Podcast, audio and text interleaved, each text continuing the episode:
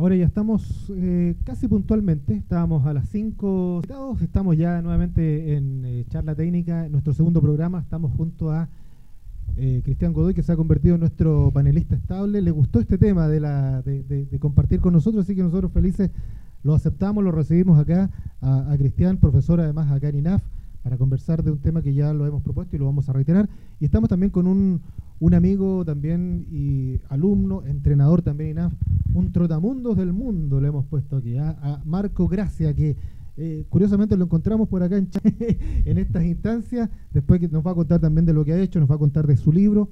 Y primero, gracias Marco por estar con nosotros, por, pero además por, todas las veces que hemos compartido también vía online y por todas las eh, interacciones que hemos tenido. Bienvenido aquí a, Radio INAFI por estar aquí con, nosotros. Pues, ¿ah? Bueno, primero muchas gracias por esta invitación, agradecerle a ambos, también eh, al INAF por esta tremenda oportunidad de estar acá, eh, estar compartiendo y siempre es muy agradable venir acá a las instalaciones del INAF. Para conversar. Cristian, ¿cómo estás? Pues ¿cómo va todo? No, todo bien acá, siempre agradecido por esta, esta oportunidad de estar acá compartiendo contigo y también con, los distintos invitados, en el caso de hoy día con, Marco, así que eh, bien y siempre a disposición. Hay que venir a estar, venir a conversar, a compartir de, a través del fútbol. ¿La primera experiencia te gustó? ¿Bien? ¿Quedaste satisfecho? Bien, sí, entretenido estar con, con Cristóbal, eh, conocerlo. La verdad es que no, no había tenido la, la, posibilidad de conocerlo. Ahora también la posibilidad de conocer a Marco. Algo nos habíamos visto tal vez por ahí. Eh, en redes sociales ya nos seguíamos, no, nos conocíamos. Entonces, eh, entretenido conocer más gente del fútbol, gente que quiere aportar, estar aquí, estar sentado con ustedes, eh, siempre positivo. Ya pues, fantástico. Eh, el tema que pusimos hoy es, ¿está todo inventado en el fútbol? Porque una, es una frase como clásica eh, que en todos lados, de hecho la publicación que tuvimos por ejemplo en Facebook, en el Facebook de, de TV Radio INAF, salieron muchos, ¿no? Dijeron, está todo inventado. El resto es verso. ¿ah? Aquí ya no hay nada que inventar. Eh, los que quieren inventar son los técnicos. El tema es bien, es bien simple jugar, eh, jugar fútbol y nada más. ¿Está todo, por, ¿Está todo inventado en el fútbol, Marco? ¿O, hay, o por parte de los técnicos, los futbolistas, el entorno? ¿O falta mucho por inventar en el fútbol? A ver, eh, muy buena pregunta. Yo creo que el fútbol está en una constante evolución. Eh, si nosotros a lo largo de la historia vemos eh, todo, todo lo que ha cambiado en los diferentes ámbitos, desde el punto de vista las modificaciones que ya tienen las canchas, el tema reglamentario, el tema del VAR, las sustituciones, eh, las evoluciones que han tenido los, los, procesos de, entrenamiento, estas metodologías que se han sacado del ciclismo, del atletismo, y eso ha venido evolucionando el deporte, ha venido evolucionando el fútbol. En este caso, podemos ver que la indumentaria también ha cambiado, eh, los calzados son distintos, la velocidad también del balón hacia un portero es distinto. Entonces, vemos que distintas ligas han ido en base a sus campeonatos y también puede haber una involución del desarrollo del deporte. Y para ti, Cristian, además tú como docente, eh, un tema que no sé si te ha tocado conversarlo, hablarlo, analizarlo, verlo. Constantemente. Eh, sí, como, como decía Marco, eh, está en constante evolución el fútbol. Eh, podemos ir a, casos desde los años, desde el 900 hasta los años 50, eh, cambios eh, reglamentarios, cambios tácticos que van haciendo que, el juego vaya evolucionando. los cambios de sistemas de juego, la evolución que ha ido teniendo, se debe principalmente siempre a, a novedades, ya llamémosle novedades teóricas ya cuando en un principio en el fútbol no existía el concepto del pase y luego comienza a evolucionar este concepto, principalmente con la escuela danubiana a principios del, del 1900, es cuando empiezan las primeras evoluciones en los sistemas de juego. Luego, luego en los años entre el 50 y el 70 es cuando empieza, por ejemplo, eh, empiezan los, conceptos de los sistemas dinámicos y eso también conlleva a cambio en los sistemas de juego. Y hoy en día eh, hay evoluciones, eh, evoluciones metodológicas, eh, periodización táctica, como por dar un ejemplo, que no es tan nueva, pero en Sudamérica es relativamente nueva en cuanto a procedimiento. Ya, si bien la metodología lleva 30 años aproximadamente, pero en Sudamérica más de 10 años de desarrollo no tiene y podríamos decir que estamos recién viendo resultados de ello, de un proceso. Eh, también tenemos eh, otros ejemplos como por ejemplo el, uso del Big Data, del Smart Data, eh, es una cuestión nueva. Mm. Entonces, y, se está recién desarrollando, o sea, los clubes europeos están recién instalando sus departamentos de análisis de datos. Ya algunos ya los tienen hace años, pero muchos clubes, llamémosle, no sé, de, Liga Española, de nivel medio, están recién instaurando sus departamentos de esto. Mm. ¿ya? Entonces, eh, hay cuestiones que están apareciendo, hay conceptos nuevos, y no tengo ni una duda de que en 10 años más eh, van a haber conceptos que por ahora ni lo imaginamos. Bueno, tú, tú Marcos, eres, hemos presentado entre broma y en serio, y esto de, que has viajado mucho, porque has viajado mucho para ir eh, instruyéndote, ¿no? Para ir adquiriendo mucha, mucho conocimiento, y un poco la, la, invitación para ti, para este tema, precisamente para eso, para que nos cuentes un poco de lo que tú has visto en todos los viajes que has hecho, hace poco, y me imagino que traes todo un, un background, una especialización que puedas un poco aportar con este tema, ¿no? Sí, efectivamente. Bueno, en los últimos cuatro años eh, he tenido la posibilidad de hacer algunos cursos en, federaciones europeas. He estado en la Federación de Alemania, escocesa, y también visitando muchas federaciones y distintos equipos. lo que hablábamos anteriormente es cómo han cambiado los métodos de entrenamiento, cómo ha cambiado también el tema de la nutrición, el tema de la adaptación, el tema de la educación hacia el jugador, de las cosas que tiene que hacer, los entrenamientos invisibles, lo que tiene que eh, alimentarse, los descansos. Entonces, si nosotros comparamos el fútbol de los años 70, 90, hoy día al 2022, son otros parámetros físicos, eh, otros parámetros también psicológicos, y también todo lo que habla eh, del Big Data, la minería de datos, hoy día los equipos tienen ciertos parámetros físicos para niveles de scouting, parámetros técnicos. Entonces, nosotros quizás en Sudamérica estamos varios peldaños abajo y hemos ido tratando de aprender esas metodologías y lo que están haciendo en Europa para tratar de agregarlo acá a Sudamérica. Y, y, Cristian, ¿y qué le decimos entonces a todos estos románticos ¿no? que se quieren quedar con el fútbol? A lo mejor, que es respetable, por cierto, esa, esa, esa opción, esa opinión, de que el fútbol era tan simple como jugar a 11 contra 11, atacan tanto, defienden tanto. Esto, todas estas evoluciones o estos, estas innovaciones han sido realmente para mejor del espectáculo? Eh, de lo del espectáculo es relativo, porque va a depender mucho de lo que cada espectador quiere ver. Ya. Hay partidos que terminan 0-0 y a mí me encantan, porque tú ves eh, la dinámica de juego, eh, cómo los equipos van cubriendo los espacios, cómo transiciones cada vez más rápidas que me encantan. Entonces de repente hay partidos que a lo mejor para el ojo hincha no, no es muy atractivo y, y, a mí me encanta. ¿ya? Pero eh, me gustó un, un, comentario que acaba de hacer el, profe cuando habla que los parámetros físicos han cambiado mucho. Mm. Y, eso es algo que ha marcado muchísimo el fútbol. Eh, y un ejemplo claro, eh, en los años 70 el, el tanque era Müller, de Alemania. y, un chico era un chico de 1,73. Claro. Entonces hoy día pensar en un delantero centro que mida menos de 1,80 y en Europa es una cuestión prácticamente impensada. O sea, eh, ya prácticamente en todos los puestos ya están jugando jugadores por sobre el metro ochenta. El, el, que mide menos que eso ya son, empiezan a ser ya excepciones o en algunos puestos específicos. Pero entonces los conceptos han cambiado eh, muchísimo en los últimos 50 años y cada vez van cambiando más rápido. Eh, yo te veo que estás asentiendo mucho, Marco, y claro, a lo mejor la pregunta, muchos la interpretaron como la, evolución o cambios en el fútbol, pero de la cancha. Pero cuando uno habla del fútbol, tiene que hablar de todo del aparataje externo. Tú hablabas de la alimentación, del tema mental, que es tan importante. A lo mejor muchos dejan afuera ese tema, ¿no? Y no pueden quedarse afuera en estos minutos. Sí, bueno, en Europa eh, ellos ven el deporte en cuatro esquinas, eh, principalmente la, la parte física, la parte técnica, la parte psicológica, la parte táctica. Y las grandes diferencias que uno encuentra de repente en un jugador europeo o sudamericano son los procesos psicológicos. Eh, hay una maduración más tarde de un jugador de 16, 17, 18 años y los procesos de adaptación también son diferentes. Por ejemplo, un, jugador uruguayo sabe que a los 17 años, si parte a Europa, no va a volver más, va a volver a los 35 años. Y en su cabeza está preparado de esa manera. Y quizás el chileno todavía nos falta ese proceso de adaptación. Nos falta apoyarlo y, el acompañarlo.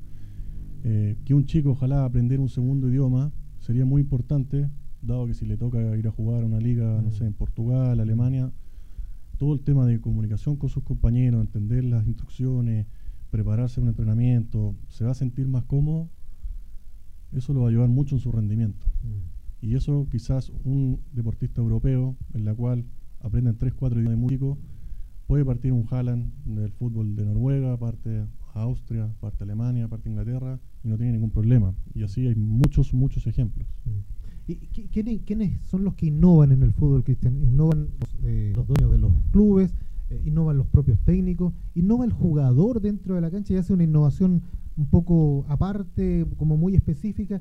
Eh, ¿Cómo, es la, cómo podríamos definir la innovación en términos más, más, Yo creo que históricamente eh, los que innovaban eran los técnicos. Ya. ya eran los que aparecían con novedades, eh, con nuevos conceptos, principalmente tácticos.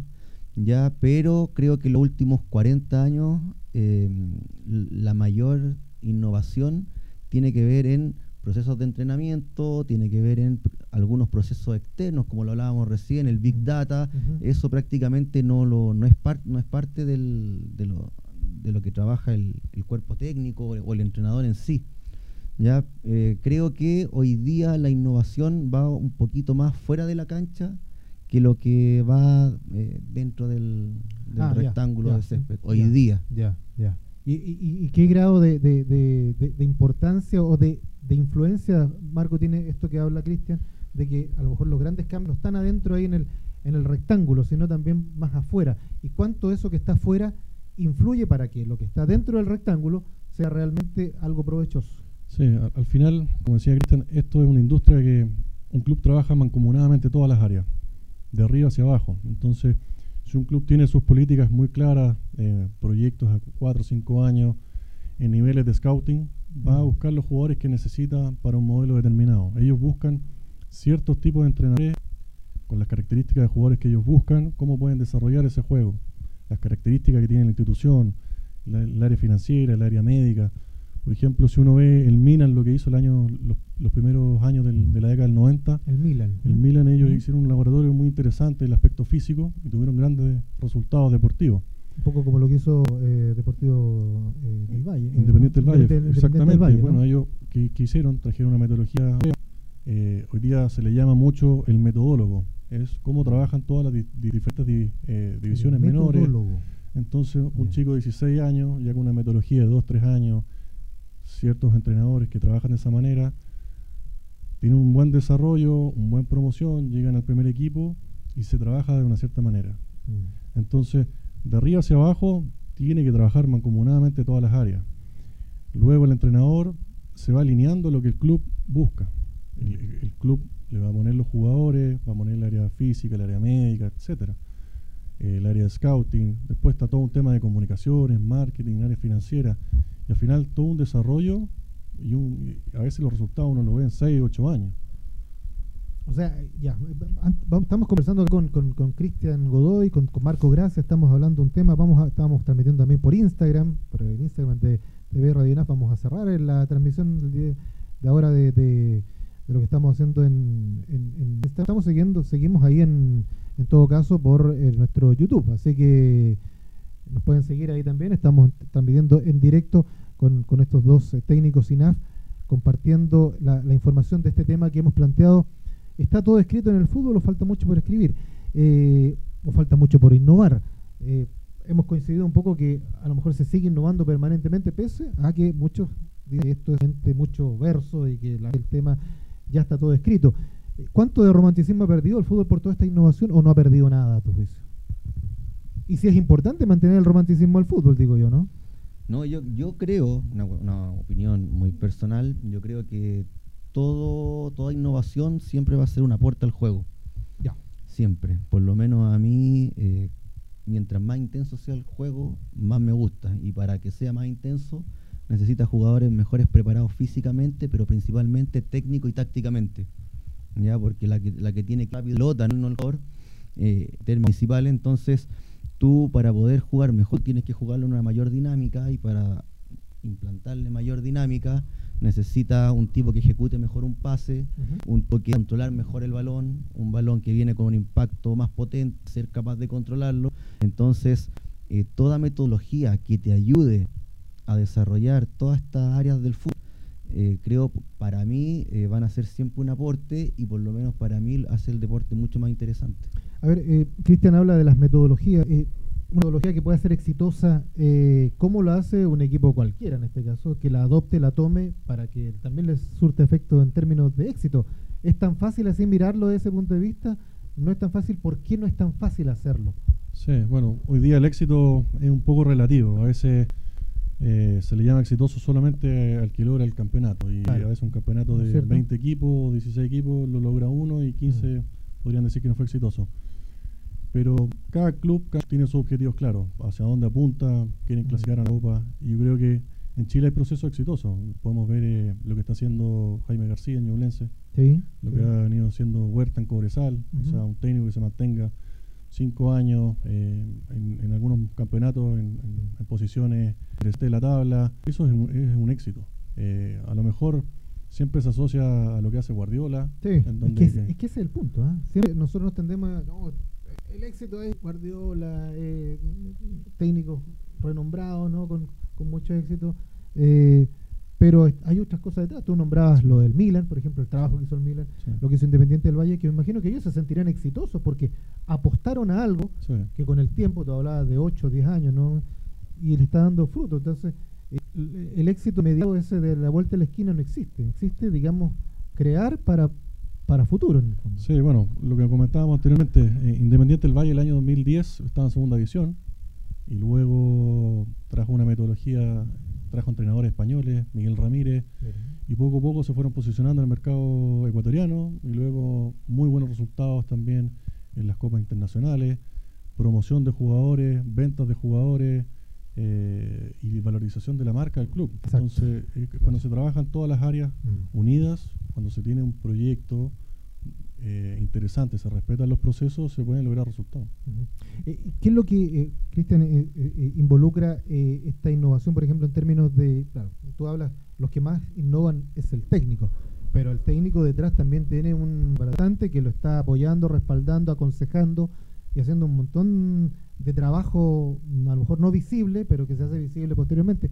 ¿Cuánto es, cuánto es lo que, o cómo debiera ser un, cuerpo técnico un poco para, para que esta innovación sea realmente provechosa y exitosa? Eh, todo eso se resume en gestión. Gestión. Gestión. Es un tema que vamos a tocar mucho aquí, ¿eh? muchos programas vamos a ir tocando, este va, van a ir apareciendo como aparecieron lo del scouting, se nos va a aparecer siempre, así que démosle no, así que no hay eh, problema. Es una cuestión de, de, gestión, o sea, mientras más especialistas tú puedas tener en un grupo de trabajo, mm. mientras más se respete la opinión del especialista, ya. Eh, Buen punto ¿eh? Sí, porque una cosa es tener un montón de analistas en el club y después el entrenador toma hace lo que quiere y hace lo que quiere y no toma en cuenta la decisión del analista, entonces mejor no los contrate. Ya, pero cuando tú tienes un grupo de trabajo rico, rico en, especialistas y se respetan las áreas de cada uno, eh, o análisis y conclusiones de cada uno, eh, tienes eh, mayor probabilidad de éxito. ¿sí? el hecho de trabajar con un proceso de scouting que, siga una lógica, que siga una metodología, que cuando buscas jugadores para el modelo de juego y no un nombre porque fue campeón de América, mm. eh, lo va a traer porque sí y resulta que su forma, sus características no encajan mucho con la forma de jugar del equipo, entonces al final eh, termina siendo un despilfarro de dinero. ¿ya? Entonces cuando tú tienes una metodología clara y se respetan, insisto, se respetan los análisis de cada uno de los de los especialistas, del nutricionista, del psicólogo, etcétera, eh, tiene un muy bajo margen de, error versus eh, trabajar en base a, la intuición o a, la apreciación de, alguien. Entonces eso es, importante. Y tocando un poquito el, tema independiente del Valle y, y, también afirmándome un poquito de, lo que hablamos la semana pasada, de la adaptación. Eh, aparte de, los nuevos técnicos y la metodología que, implementaron, también se implementó dentro de esa metodología un proceso de, scouting, de búsqueda de jugadores. Aprovecharon que la ubicación geográfica de ellos coincidía con eh, donde había mucho eh, afroamericano mm. jugador de color que ofrecía ciertas condiciones físicas que no te ofrecían otro tipo de jugadores. La potencia. Entonces ellos buscaron eso. Eh, no quiere decir que sea lo correcto o lo incorrecto, pero tomaron una lógica, dijeron, mm. bueno, busquemos la potencia que nos ofrecen estos muchachos, lo educamos en lo otro, en la parte técnica, en la parte táctica, sacaron un tipo de jugador. Mm. Y justamente lo otro que es súper importante, lo marco, es eh, potenciar la marca, la marca independiente del Valle. Mm. Hoy día un jugador. no lo conocía nadie. No, hoy día un jugador independiente del Valle eh, ya va solamente ser un jugador formante del Valle. Es más atractivo para los mercados y el fútbol, más allá de que se juegue dentro de un rectángulo, eh, también es una competición económica. Mm. Te guste, no te guste, seamos más románticos, menos románticos, la competición económica está. Si quieres un plantel más potente, necesitan mejores jugadores y el mejor jugador es más caro. Mm.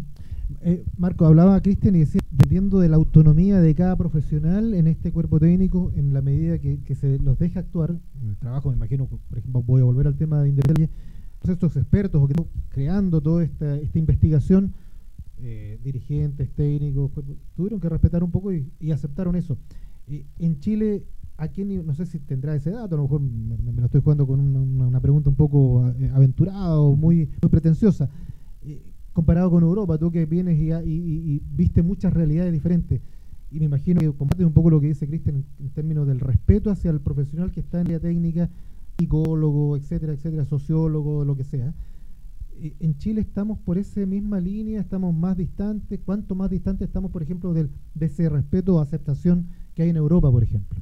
Sí, bueno, a ver, em, los clubes en Europa tienen grupos multidisciplinarios, o sea, son staff bastante grande en todas las áreas. Un, área de scouting eh, puede tener hasta 100 personas en, en, Chelsea. ¿Cómo? ¿Cómo 100, personas en la pura área de scouting? De, de, buscar, de buscar jugadores, talento en diferentes zonas del mundo. No significa que los 100 trabajan en la oficina propiamente tal en Londres, pero... Pero depende lógicamente del club, porque trabaja para el club. Sí, entonces están en todos los mercados. Eh, ven los chicos de 14, 15, 17 años, buscan en todos los mercados a nivel mundial. Y ellos lo que buscan es ese diamante, ese jugador distinto, eh, que en su momento también se llevaron a un jugador chileno, como Cuevas. Sí. Cindy Cuevas. Entonces eh, el respeto a este área está. Eh, algo que me llamó mucho la atención en España, en la parte médica, son los readaptadores. Lo que tiene que ver con... Readaptadores. Readaptadores. ¿Qué son los readaptadores? Son, son personas que ayudan en el proceso de la lesión y están vinculados a todo el tema de la rehabilitación ¿Pero qué son? ¿Son kinesiólogos? ¿Son médicos? ¿Qué son? Son, son kinesiólogos con, con cierta eh, especialización. Claro, ah. entonces está el médico, está el kinesiólogo, pero ya hay un readaptador. una persona como encargada que en el menor tiempo posible apoyar al jugador que se cure de su lesión, etcétera, y readaptarlo lo más próximo para la competencia. Entonces ya se respeta, eh, por ejemplo, en Liverpool o un cuerpo técnico de Mourinho, hoy día buscan eh, ayudantes técnicos principalmente portugueses, españoles o, de la escuela alemana, bastante jóvenes que tengan todo este concepto de la, de la minería de datos, que también manejen mucho el análisis de video y que visualicen eso en tareas de entrenamiento.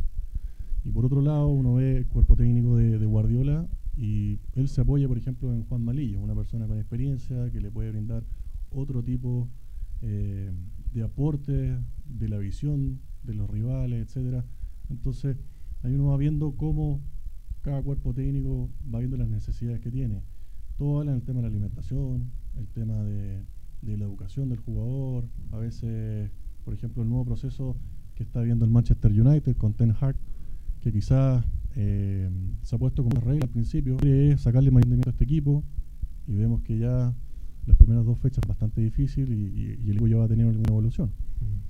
Eh, 100 personas, que, que, como medio sorprendido con esto de 100 personas solamente para el tema. ¿Cuánto puede, cuánto, puede integrar un cuerpo técnico en un club europeo? Uniendo todo, todo lo que tú nombraste así, tiremos una cifra. Por lo menos 15, 20 personas. Ya. Sí. Eh, un, equipo así. A veces no, significa que con eso uno logre el éxito, pero sí, no, claro, no, por supuesto. sí ayuda. Eh, aparte, cada, cada profesional eh, es elegido casi con pinza, entonces le viene a aportar mucho. Y las decisiones en Europa, con una diferencia grande en Chile, no la toma solamente el entrenador. Siempre hay un Es, como mancomunada la, las decisiones. No te garantiza el éxito, pero te, te mantiene en un nivel de competitividad, digamos, asímil con todos los otros equipos, ¿no? O sea, no, no te puedes quedar atrás tú si tienes este, ¿cómo? ¿Adaptador? Si, uno tiene un adaptador, tiene un kinesiólogo, tiene un médico, tiene un psicólogo, tú no te puedes, a lo mejor el otro equipo no te puedes quedar muy atrás con esa incorporación porque en el fondo a la larga, me imagino yo, vas a perder, pues vas a ir, vas a ir sintiendo el, digamos la, carencia, ¿no? La carencia de tener algo. Lo bueno de esto es que, genera mayor estabilidad. si hay un grupo bien cohesionado y finalmente cuando un técnico decide ir a otra liga, muchas veces se lleva gran parte de ese, de, ese grupo de trabajo. Mm. Y lo hemos visto, por ejemplo, con Ancelotti, en donde ha estado en las cinco principales ligas del mundo y muchas veces se lleva gran parte de, los staff técnicos muy interesante escuchar a, la, a, Marco, escuchar a, Cristian sus visiones de, un tema que, reitero, eh, es un tema común en el café, en todos lados, cuando, el, fútbol está ahí todo inventado, los mismos, nosotros mismos, los periodistas, de repente algunos dicen, el fútbol está todo inventado, pero la verdad es que no está todo inventado en términos, claro, en términos de dentro de la cancha, y, en términos dentro de la cancha está todo inventado, ¿no? Eh, me refiero a los sistemas de juego, los modelos de juego, o eso siempre va a tener una variabilidad que va a cambiar, no sé si sustancialmente, pero significativamente para un resultado, para una competencia? Yo creo que hay que esperar a que alguien invente algo nuevo y vamos a tener la respuesta. Porque te voy, te voy a poner un ejemplo. El año 91, cuando vino cuando llegó Mirko acá, Mirko Yossi, creó una revolución. Se quiera o no, él inventó esto del libro, el stopper, no estaba acá, se jugaba siempre con cuatro en línea. Él creó el libro, los stoppers, los marcadores individuales, generó una, una diferencia. Eh, a partir de ahí, bueno, eh, Zorro Álamos también, más antes también había creado también una diferencia.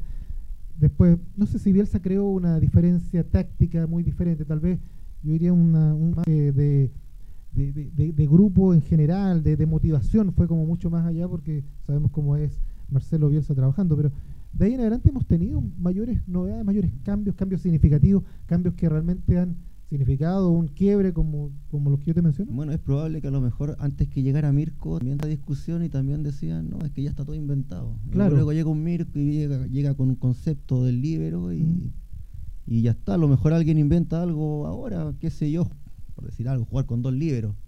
A lo mejor alguien lo inventa, lo, lo, aplica bien, qué sé yo, y tiene una táctica. Lo, lo importante acá es eh, cuestionarlo todo. Es lo, que, bueno, es lo, que, yo, es lo que yo le digo a, los muchachos en, en, la sala de clase. Muchachos, eh, yo aquí vengo, les enseño un, montón de teoría, pero parte de lo que yo les enseño y lo que quiero que aprendan es que tienen que cuestionar todo. Y si ustedes lo cuestionan, eh, a lo mejor hay algo que sí te, sí te va a quedar y, te va a quedar porque lo cuestionaste y te convenció. Y hay algo que a lo mejor no te va a convencer no lo aplique, no lo aplica nomás. Y si hay algo que lo cuestionas y eres capaz de crear otra cosa, créalo y va a ampliar el, conocimiento.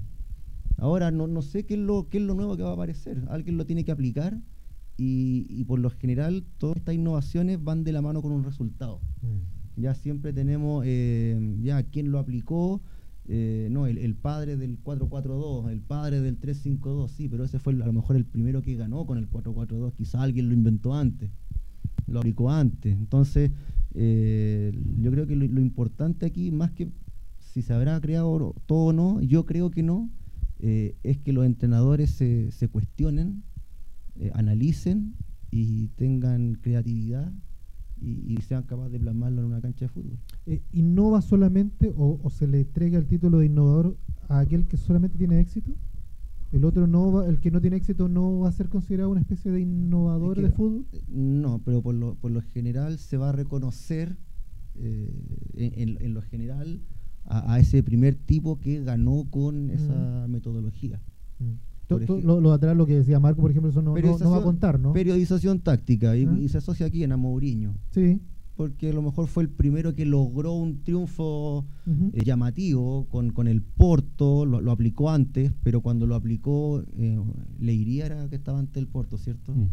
Lo aplicó en un equipo pequeño, claro, logró resultados, como decía, tal vez fue exitoso. ¿Por qué? Porque primero lo salvó de un descenso y después lo clasificó a, a un torneo europeo pero todavía no aparecía en escena la metodología. Mm. Después llega a Porto, gana una mm, la Europa League, luego gana una Champions y ahí empieza como a sonar la priorización táctica, empieza a sonar un poco más y, y se asocia la priorización táctica mucho a, a, a Mourinho, pero quizás cuántos entrenadores desde antes de él ya la estaba aplicando, Sí. un montón. Puede ser.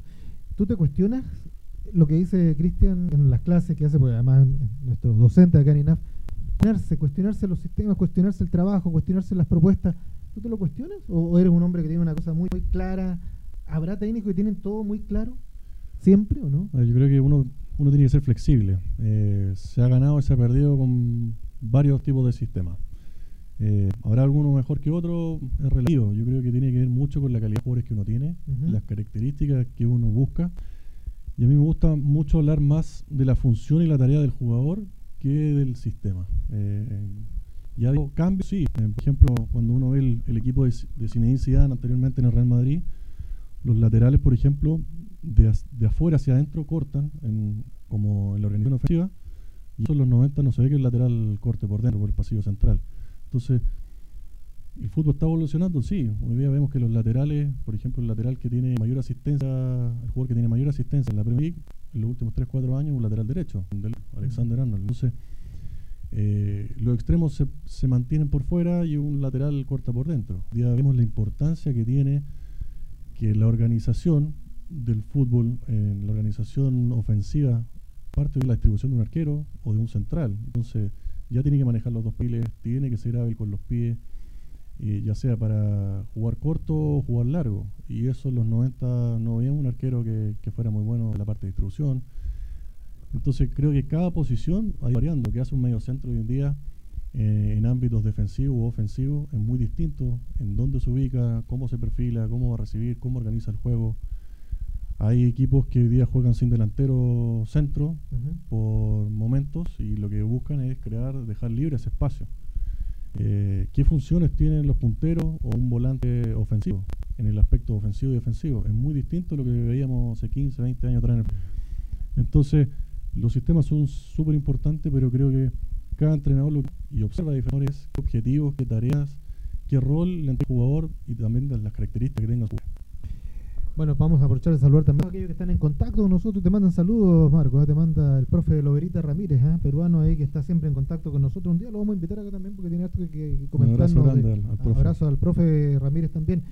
Eh, Cristian, eh, el jugador puede generar también una innovación eh, independiente del- del- de la instrucción, mecanismo, trabajo que haga el, el técnico, puede ser una innovación pequeña dentro de la cancha a, a modo propio, puede cambiar o alterar mucho algo de un concepto más general. Eh, ahí va de- creo que va a depender un poco de, de cómo funcione la, la relación cuerpo técnico con, con jugadores. Hay cuerpos técnicos, entrenadores que de repente al jugador le dan cierta libertad eh, para que improvise dentro de, de un contexto y hay otros entrenadores que por ahí eh, son un poquito más conductistas y, y, y al jugador le dicen tienes que hacer esto y, y no se sale de ahí. Entonces, em, ¿Tú hay- cómo eres? Si pudieras definirte, ¿conductista o flexible No, o un poco más inflexible? Eh, yo creo que el jugador necesita tener una, un espacio para interpretar el juego. Ya, Siempre, siempre. ya. ¿ya? Eh, uno, uno como entrenador es más un guía. ¿ya? Eh, entrega la- la- las funciones básicas, pero el, el jugador es el que que ver, porque no te jugadas sale. Correcto. El, el- el lateral se proyecta, pero resulta que en una jugada eh, queda en inferioridad numérica y en la jugada siguiente está con superioridad numérica, el espacio está por, por la banda, de repente la banda está cubierta, pero hay un espacio por el medio, entonces el, jugador tiene que tener esa capacidad interpretativa. Y lo que empieza hacer como entrenador es eh, fomentar en, el jugador su capacidad interpretativa del juego, o sea, a la larga él es el que va a decidir en la cancha, él es el que va a tener la lectura del juego, dónde están los espacios, que por donde se puede romper a un, a un equipo rival. Entonces yo creo que hay que partir por ahí. Ahora, eh, como decía Marco, eh, hayan habido muchos cambios en la fe del- de los jugadores de- por puesto. Eh, laterales que terminan jugando por el interior, Eh, se veía mucho en Marcelo, en el Real Madrid, que terminaba muchas jugadas por el medio, terminaba rematando. Eh, eh, Dani Alves, hoy día en, Pumas, también tiende a jugar por la banda. primero lo reubicaron, lo, tenían jugando de medio centro, después al final lo, lo, tienen jugando ahora de lateral, pero se tiende a centralizar porque es un jugador que lee muy bien el juego, entonces tiene una capacidad de trabajar mucho más distributivamente que eh, rompiendo por una banda. Entonces, como tiene ambas posibilidades, eh, también tiende a centralizar el juego, cosas que antes no se veían. Mm. ¿Y eso, eso ha tenido evolución, Marco? Eh, lo que hablamos, por ejemplo, esta flexibilidad de, entrenadores, los entrenadores de antes, ¿eran más inflexibles o eran igual de flexibles que a lo mejor, entre comillas, los de ahora? A ver, eh, yo creo que hay de todo. Eh, si uno ha visto los entrenadores de los últimos 10, 12 años, eh, hay una entrevista de Marcelo Bielsa en donde él menciona un libre de la selección chilena, en donde él le pide a Marco Estrada que resuelva de una manera y el jugador toma la decisión diferente, pero los resultados distintos y el resultado es gol. El jugador no tomó la decisión del entrenador, pero el resultado finalmente fue, fue positivo y el jugador tomó esa decisión y bueno, entonces, en ese caso, siempre se asocia, si el resultado fue positivo, a tomó una buena decisión mm. o tomó una mala decisión, etcétera. Hay otro ejemplo también cuando Thierry Henry está en, está en el Barcelona. Eh, Guardiola le pide jugar de un, del centro del campo hacia un sector. Thierry Henry entra hacia el otro sector, recibe el balón, hace un gol. Y, el, y Pep Guardiola lo cambia, le dice que no, no sigue mis instrucciones. Entonces, yo creo que hay de todo y, a lo largo de la historia tienen que haber habido entrenadores flexibles o entrenadores muy rígidos, quizás anteriormente entrenadores bastante rígidos, pero lo que decía acá Cristian, uno igual tiene que darle el espacio al jugador. El jugador puede tomar diferentes decisiones, uno va siendo un guía. Eh, lo que nosotros en, los equipos que hemos estado es, lo que pregonamos es siempre que se tome una buena decisión. La ejecución a lo mejor puede que no haya sido acertada, lamentablemente le pegó mal, etcétera, pero si la decisión es positiva, eso es lo que nos interesa mucho, mm. porque probablemente va a tener mayor éxito eh, en esas mismas situaciones si tomó esa decisión. Mm. Y, esa decisión nosotros la preparamos, la entrenamos, generamos que, vaya siendo un hábito en el jugador. Y, así como eh, eh, cosas del fútbol que, van evolucionando, bueno, evolucionan técnicos, evolucionan cuerpos técnicos, evolucionan futbolistas también, ¿no? ¿En qué términos están, han, evolucionado a tu juicio? Desde antes, desde hace un tiempo hasta ahora. ¿En qué, no sé si aspecto tanto técnico, táctico o tal vez físico? ¿En qué otro, no sé, en qué, cómo, cómo, cómo, cómo ves al futbolista más actual comparado con antes, por ejemplo? Yo creo que el futbolista hoy en día está mucho más preparado físicamente por una cuestión de por una cuestión de metodología.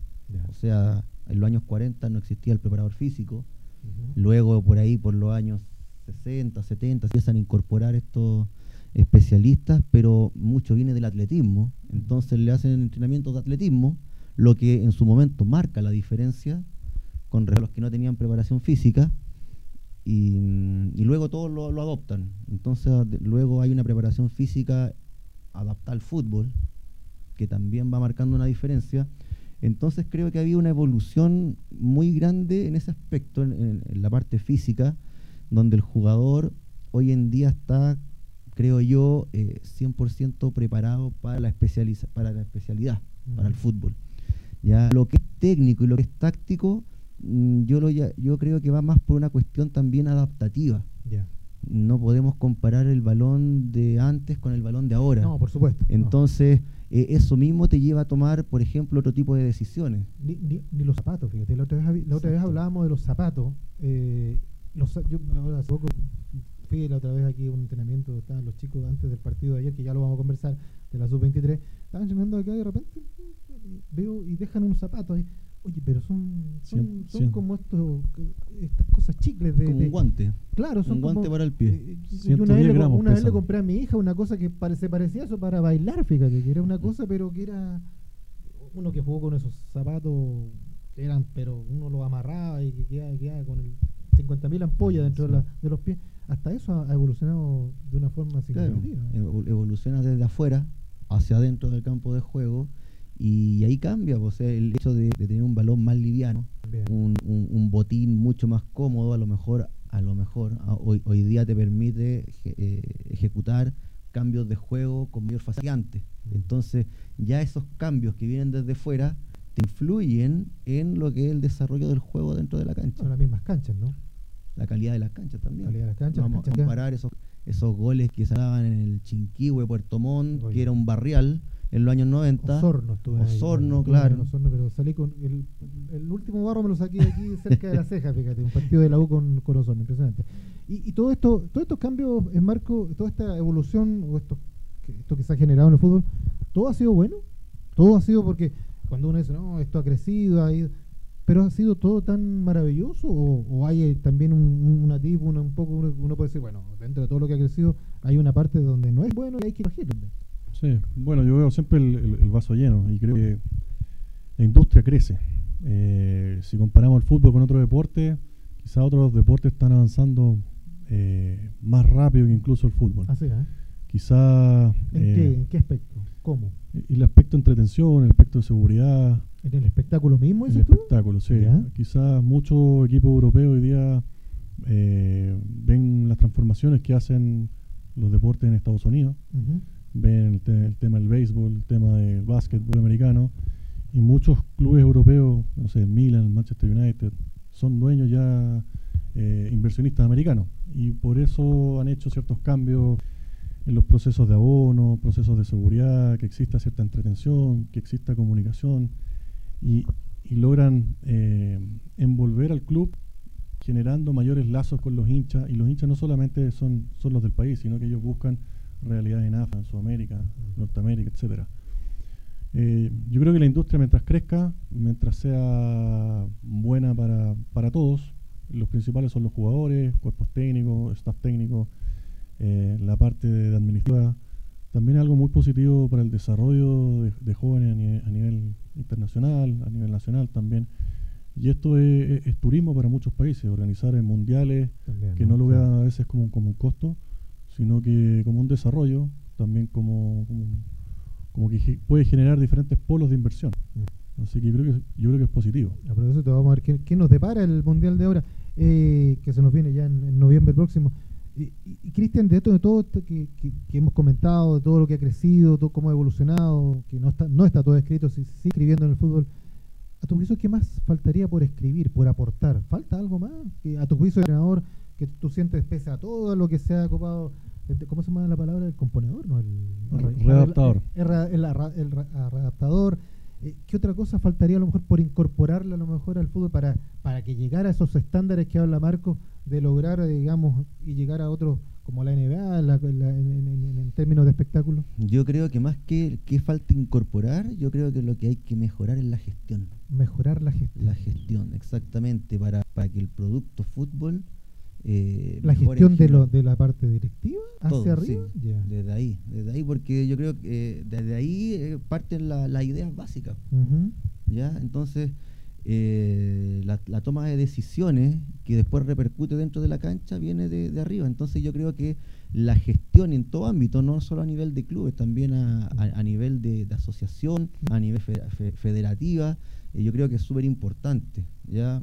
como, como decía eh, Marco, eh, el fútbol eh, es, una marca, es un espectáculo. Mm. ¿cuál, el, ¿Cuál es el, evento deportivo más visto a nivel mundial?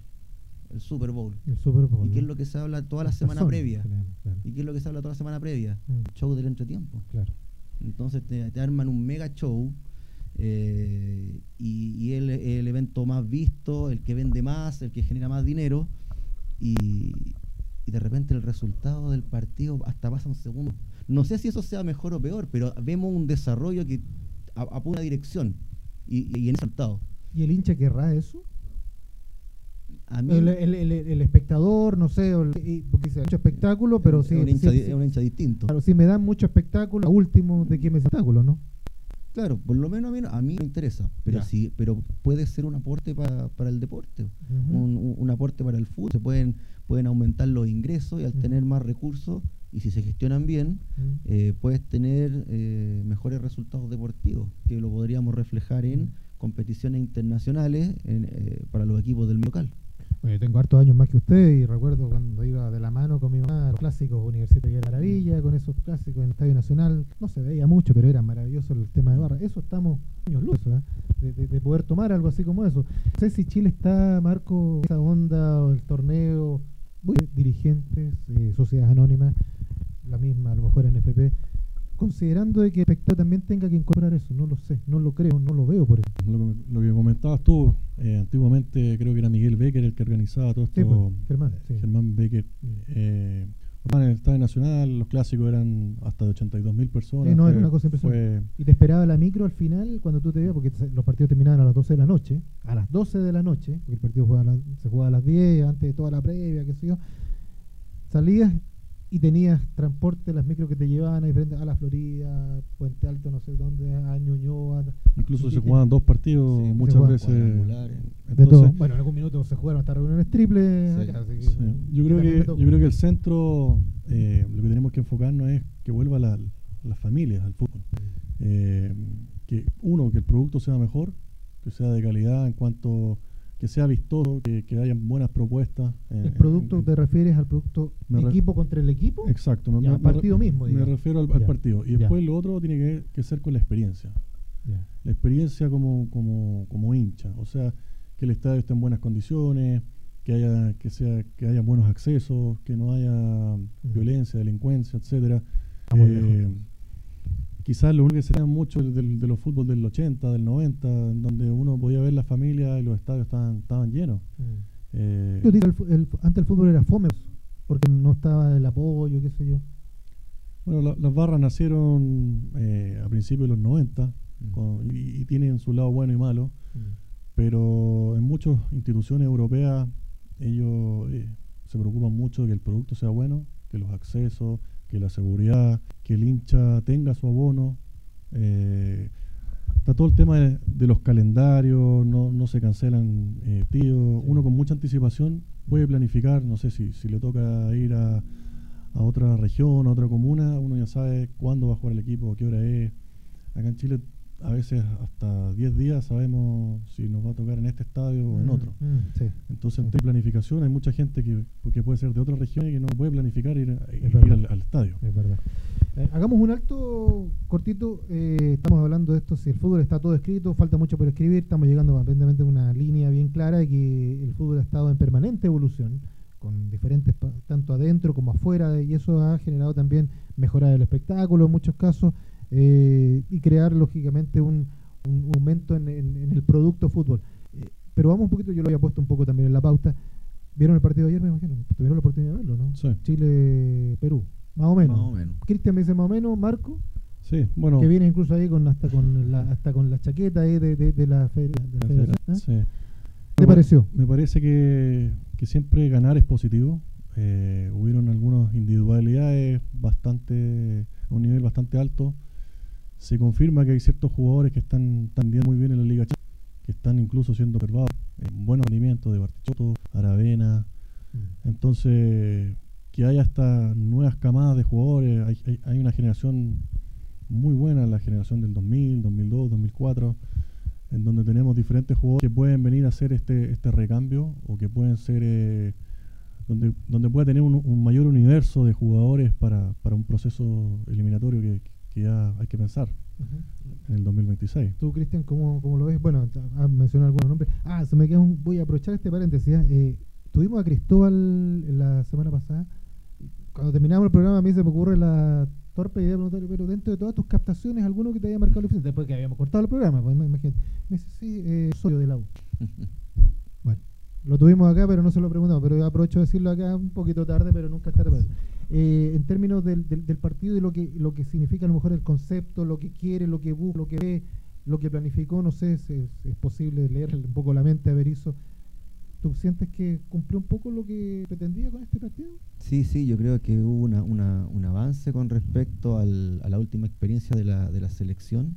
Eh, se nota que ya hay un, una, idea más clara y de más o menos lo que, lo que pretende proponer el, el entrenador creo que la, aparición de, algunos jugadores que vienen ya participando bastante bien del campeonato eh, confirma un poquito eh, que por ahí se están haciendo las cosas bien. Eh, recién el profe mencionó a dos jugadores, eh, Aravena, Bartichotto. Mm. Cabe destacar que ambos son formados en el mismo club, en Católica, Mm. y ambos están a préstamo. Sí. Entonces, Increíble, pero bueno. eh, no, pero yo, yo encuentro que está bien porque No sé, porque no- a lo mejor no habrían tenido espacio. No, no- en- no hubiesen tenido espacio, ¿por qué? Mm. Porque en Católica hoy día están teniendo espacio otros jugadores como Tapia, como Montes, Sí. eh, que son, Valencia- que son que- Valencia Vale- que Valencia, que teni- tenía su espacio, ya fue, Mm. ya se fue al, al fútbol italiano. Entonces, eh, compartiendo cancha con, lo- con los grandes, con, con San Pedro y con, con un Puch, con un Chapita, tenemos a un par de jugadores jóvenes y los otros están eh, agarrando experiencia. Tenemos al caso de Munder en, en Cobre está, agarrando minutos. Entonces, vemos que por lo menos se, se nota que a, nivel de club de Católica eh, hay un, un trabajo que, que- mira futuro. Mm. Eh, bueno, ha habido también, eh, apareció también, eh, jugó unos pocos minutos, un chico que me parece que tiene un biotipo, si está bien empleada, empleada la palabra, Moreira de, de, de O'Higgins, es el caso verlo acá, eh, y a mí me llama mucho la atención, que creo que va a ser un gran jugador. Eh, bueno, tú Williams, con, Williams que tiene Randy Calera. Exacto, Y, titular, y- lo bueno que fue, lo importante que estos, que estos jugadores a veces en, en el proceso de los 17 a los 22 años, Mm. Eh, de repente en, un- en un- uno de los clubes grandes cuesta mucho tener 30, 32 partidos por año. Mm. Y a veces ir a, préstamo, como también algunos jugadores lo han hecho, es positivo. No solamente el rendimiento deportivo, que van a tener mayor cantidad de minutos, sino que es un proceso de maduración, es un proceso de, de aprender otras eh, formas, otros sistemas, eh, otra presión. Al, al final el jugador va creciendo en otras áreas. Mm. Eh, y hay muchos jugadores que ya a lo mejor tienen una edad de 22 a 26 años que también pasaron por diferentes clubes como Curicó, Ranger, etcétera. Tuvieron un año ahí, o, o en Huachipato, por ejemplo, uno puede ver a, a Parot en su minuto, eh, Rebolleo también.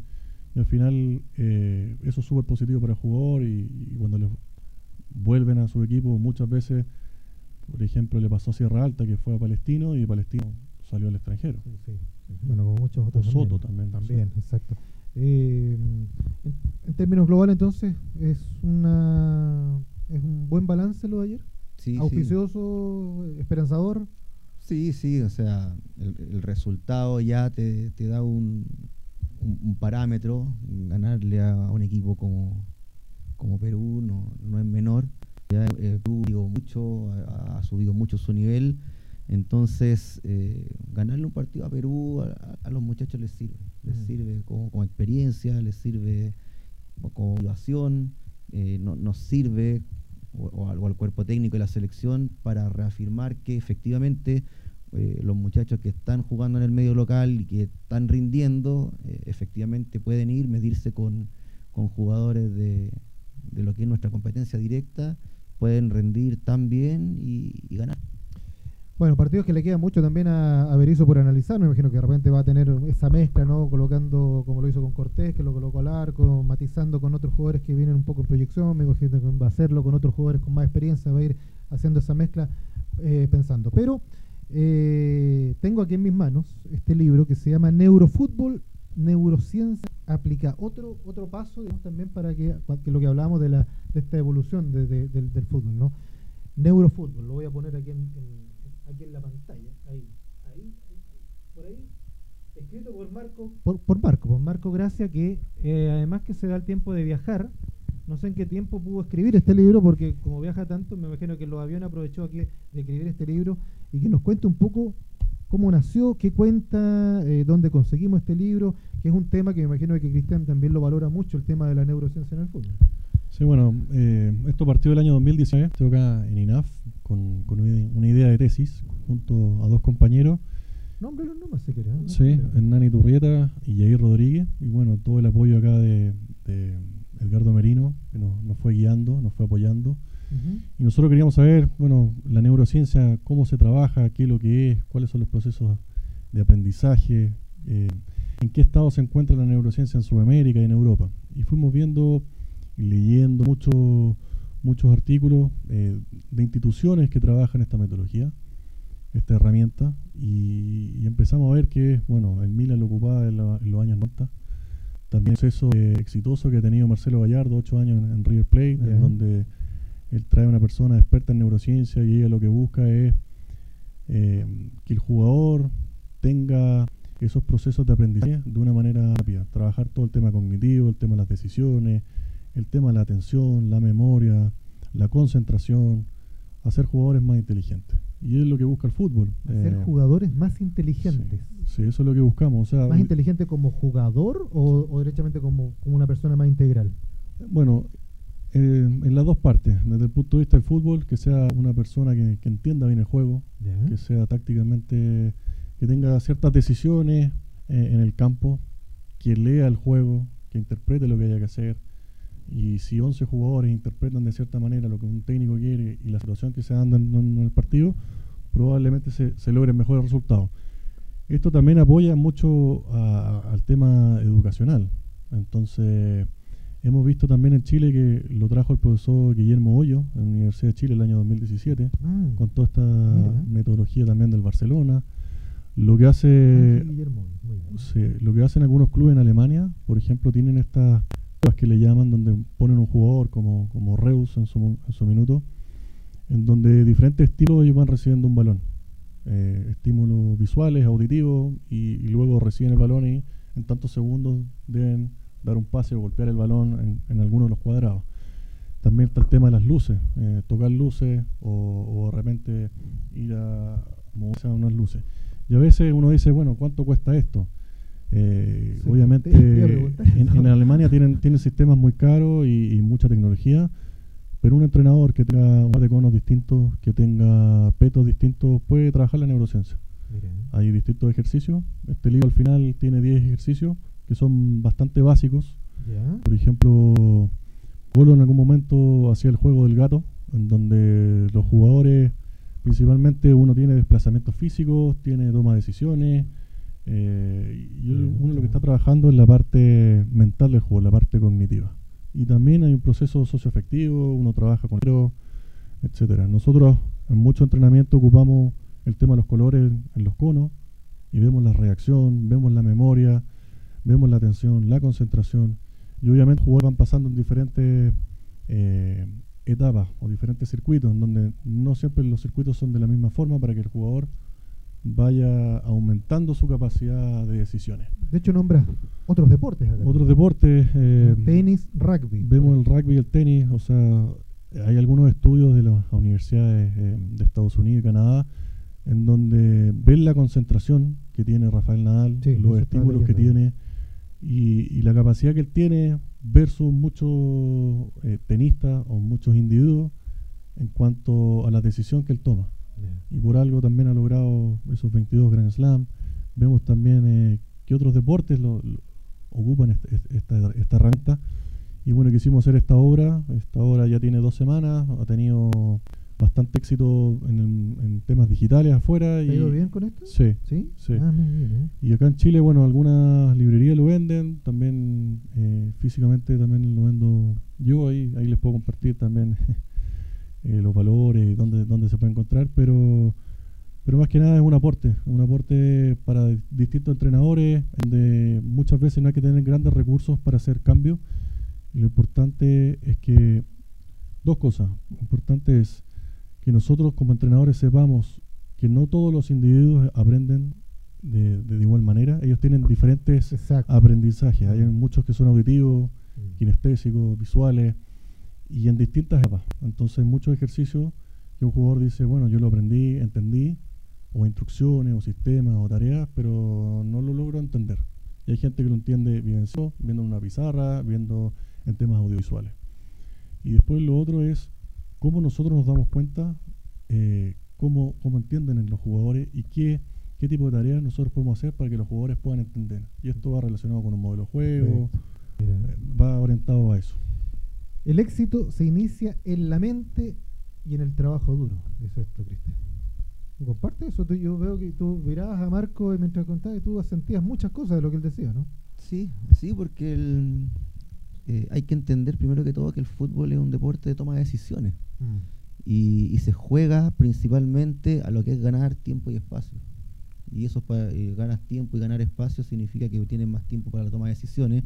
Y justamente lo que la, neurociencia lo que busca es eh, mejorar la toma de decisiones del jugador, que entienda el juego, eh, que sea, como decía, un jugador más inteligente, ser deportivamente inteligente es súper importante. Entonces tenemos jugadores, por ejemplo, como el mago Valdivia, que era un superdotado en la toma de decisiones, que además lo, lo acompañaba una gran capacidad de ejecución y era un tipo que podía marcar diferencias con simplemente mirar, y tocar el balón una vez y era capaz de, desequilibrar un partido.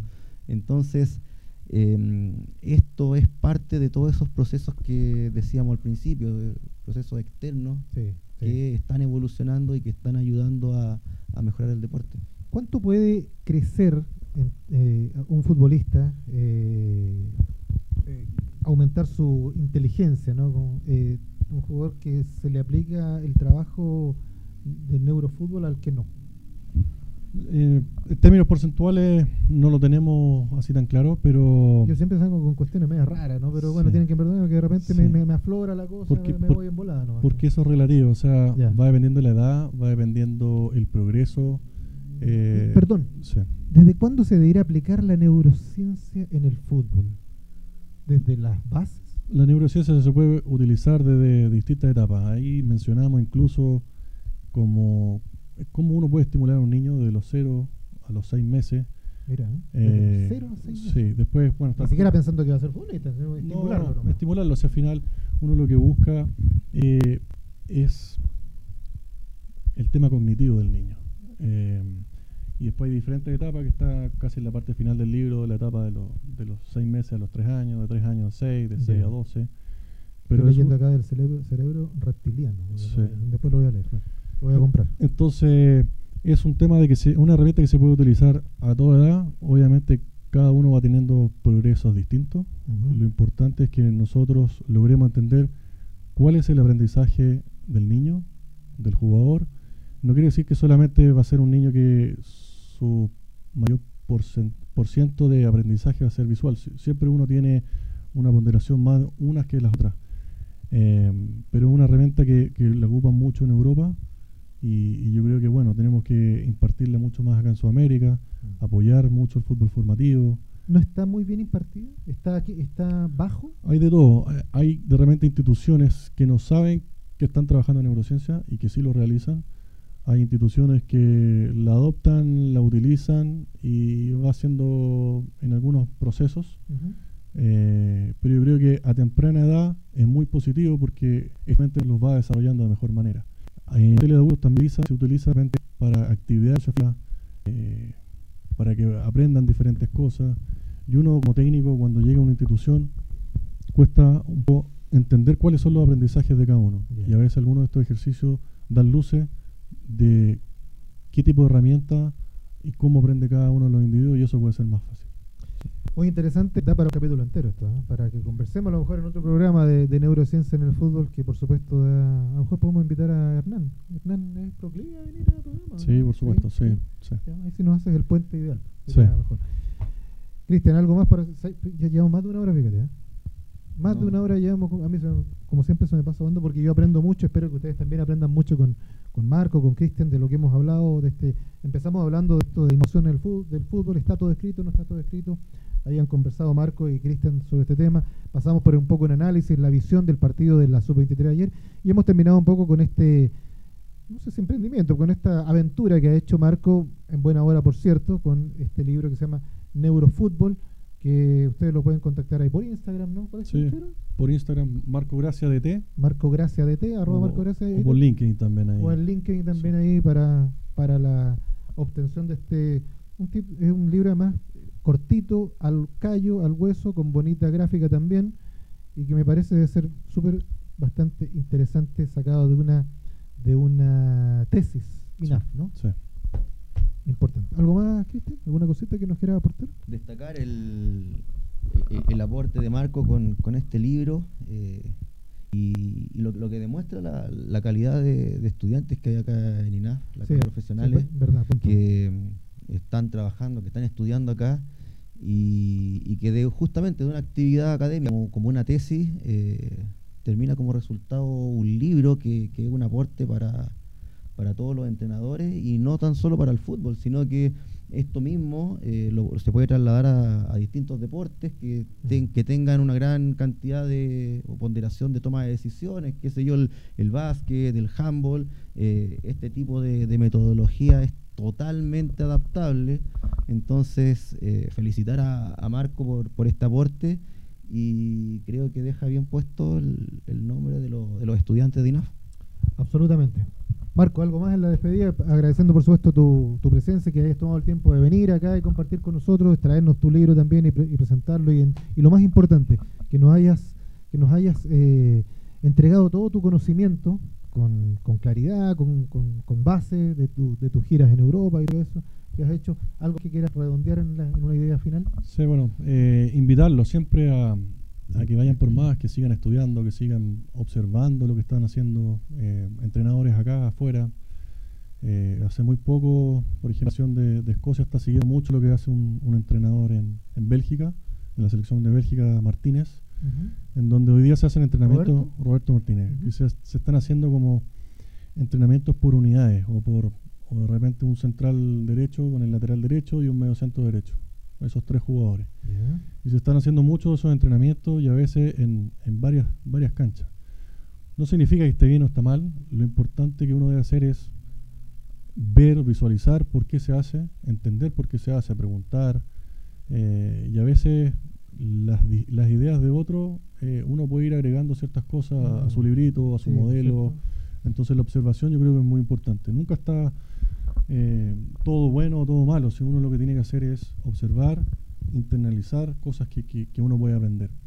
Y también compartir, eh, abrir las puertas a, compañeros, estudiantes, eh, no ser celoso con el conocimiento que tenga cada persona. Yo creo que lo invito a que, a que esta industria vaya creciendo, que uno se va, nos vayamos apoyando entre todos, compartir, y eso también uno, uno va creciendo, también crecen los compañeros, y la industria va creciendo. Entonces, esa es la invitación que, yo hago y bueno, agradecido estar acá y siempre es muy bonito estar acá en INAF em, compartiendo un par de profesores. Ah, muy bien, ¿eh? Estudio también con Edgardo con el tema del libro, así ah, que em, es bonito estar acá. Así que, no te aburriste, ¿no? No, no, no. Feliz y bueno, em, cuando estime conveniente, siempre encantado de poder apoyarlo en lo que necesiten, eh, cuenten conmigo.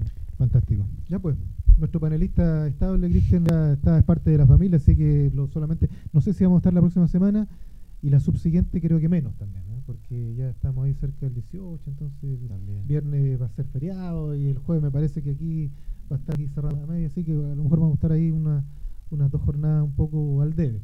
La, la próxima semana hay fútbol ahí, así que, pero bueno, Vamos a seguir estando con, más temas, vamos a planificar un, tema bueno, por supuesto, para conversar. Eh, para despedirnos, una cosa poca, cortita, ¿no? Domingo, ojalá mucha tranquilidad, mucha tranquilidad para todos los que vayan. Se decía algo muy importante para Chile. Desde aquí, de este espacio minúsculo, pequeño, casi imperceptible, vaya tranquilo, vote tranquilo, que es lo más importante. Pero, lo con tranquilo, recuperemos esa tranquilidad de que siempre nos caracterizó a todos, yo creo, y que no vivamos, por supuesto, jornadas que muchas veces a veces lamentamos, ¿no? Eh, y creamos y creemos entre todos un, mejor país, y lo mejor es respetándonos, como lo hacemos acá, porque en, en, el fútbol lo que se hace mucho cuando técnicos, periodistas, futbolistas, entrenadores, es que a lo mejor a veces no tenemos una visión muy parecida y somos críticos. Y, y los técnicos critican acá y pero hay un margen de respeto que es muy importante. Cuando perdemos el respeto, ahí se va todo a la punta del cerro. Y eso es lo que no podemos perder el domingo y tengamos la tranquilidad para hacerlo. Así que con eso nos vamos y gracias a ustedes por estar acá, pues, amigos. Muchachos. Muchas gracias. Marco, Cristian. Y a todos ustedes también. Vamos y nos reencontramos y les vamos a estar avisando acá porque con otro tema tan importante como el que hemos estado haciendo. Chao, chao.